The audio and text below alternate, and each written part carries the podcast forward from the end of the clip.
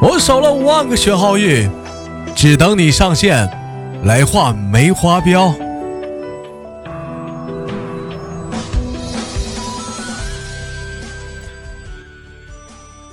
武侠世界，每个人都有不同的故事，值得回味。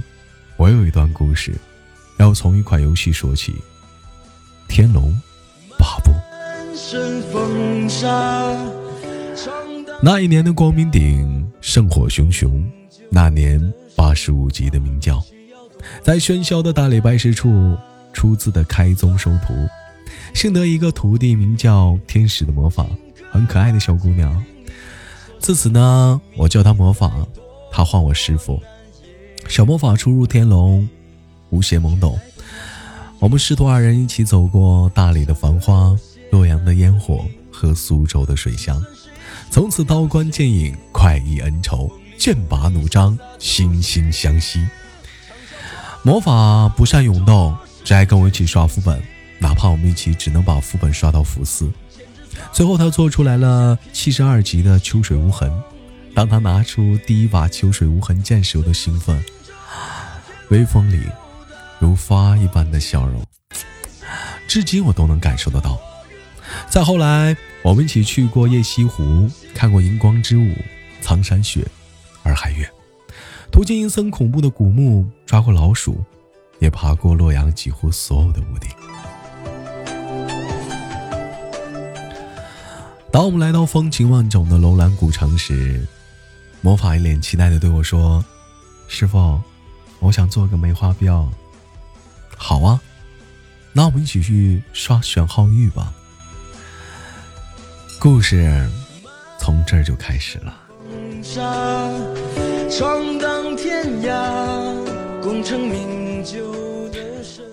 楼兰三环开启，时间一天一天的过去了。兑换梅花标需要五十个选号玉，我爸说：“师傅，加上你那边的还差十六个，这周末应该可以攒够了。但这两天我有事啊，就不上线了。师傅你要加油啊！”我说：“放心，包在为师身上。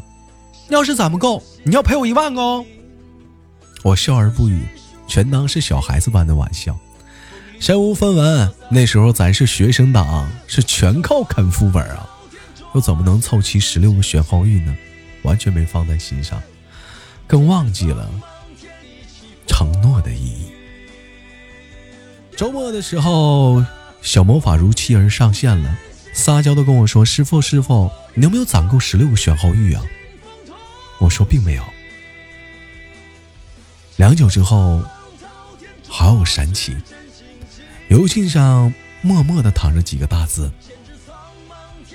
他说：“他很喜欢你，谢谢你。”他说。他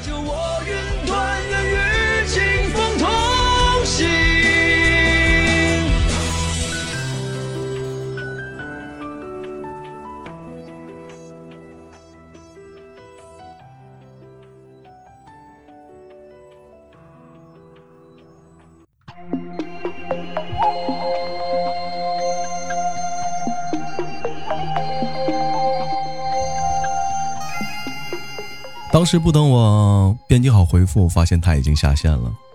我并未当回事，依旧在刷我的选号玉，希望等他再次上线的时候，给他十六个选号玉，兑换他梦寐以求的梅花标。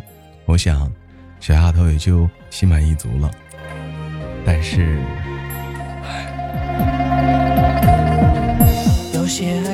一天，两天，三天。我攒够了选号玉，小丫头却再也没有上线。一周、两周、三周，魔法不再点亮的头像让我变得有点焦虑不安。我疯了一样在刷着选号玉，同时也想着跟魔法在游戏上四个月陪伴的时间。虽为师徒，却终日腻在一起。说没有暗生情愫。是假的。从此，玄浩玉变成了我游戏的全部，报复性的将玄浩玉堆满了仓库和包裹，等待着他的上线。赔给他一万个玄浩玉。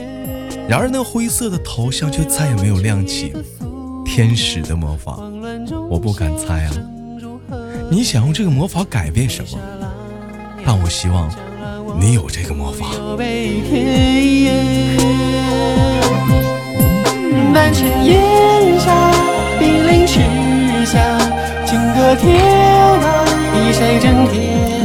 一年，两年，穿梭在游戏新区的我，慢慢的淡忘了这几万个玄浩玉，或者说真正的淡忘了某个人。偶然登录了这个角色，望着一仓库的玄浩玉，我逐渐的陷入了沉思。纵使四万个玄浩，依然无法点亮天使的你。不知道花开花落，云卷云舒的时候。你是否还记得那一场师徒的情分？与其天涯思君恋恋不舍，莫若相忘于江湖。从此，愿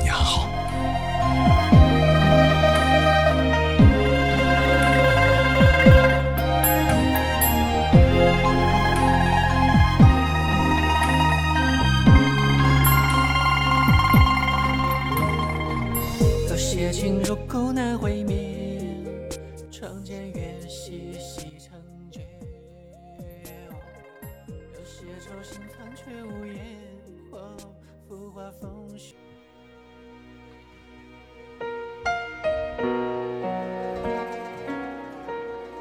新天龙八部怀旧服以二零零九年版本内容为基础重新再现九大门派。七本心法的江湖初始原貌，保留了老三环、燕子乌等经典副本的关卡流程、对应掉落、逐鹿战场、帮会跑商等记忆中消失的玩法，也将原版再现，让玩家的生活拥有自由的天地。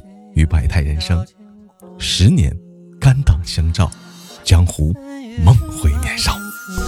当熟悉的音乐响起，当熟悉的老友们一一的归来，当挚友许嵩再次现身，全球亿万人的武侠梦从此该重新开始了。